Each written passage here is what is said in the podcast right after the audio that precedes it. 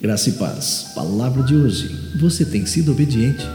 Se vocês seguirem os meus decretos e obedecerem os meus mandamentos e os colocarem em prática. Levítico capítulo 26, verso 3. Olha, atualmente a palavra obediência não é muito bem vista. Cada um quer fazer o que bem entende sem se importar com as consequências. No livro de Levítico, no capítulo 26, nos fala das bênçãos ou recompensas da obediência do castigo da desobediência e um pedido para que escolhamos a opção de sermos obedientes. As palavras contidas nesse capítulo são claras e duras. Não deixam dúvidas de que com Deus não se brinca. Podemos até ter argumentos aparentemente bons para a desobediência. Contudo, será que Deus aceitará nossos argumentos criticando às vezes a Bíblia, a igreja, os pastores e às vezes até mesmo Deus? Não devemos esquecer que a desobediência é originada do coração do inimigo.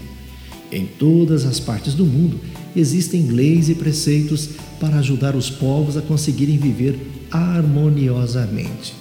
Mesmo que muitos discordem de algumas leis, todos precisam cumpri-las, ou serão tidos como fora da lei ou até mesmo criminosos por não observarem algum requisito. Para cada lei não cumprida, existe geralmente uma cláusula indicando o castigo dos infratores. Existem recursos diversos para o infrator buscar se livrar das consequências dos seus atos ilegais. Advogados, juízes, testemunhas, tudo vai convergir para avaliar a questão e dar um desfecho final. Poderíamos pensar na lei espiritual. Quem é suficientemente apto para nos defender da acusação de pecados diante de Deus. A Bíblia diz que Jesus é o advogado do cristão que nos justifica e garante que estamos libertos da escravidão do pecado que nos separa de Deus, mas se escolhermos o caminho certo chamado Jesus Cristo.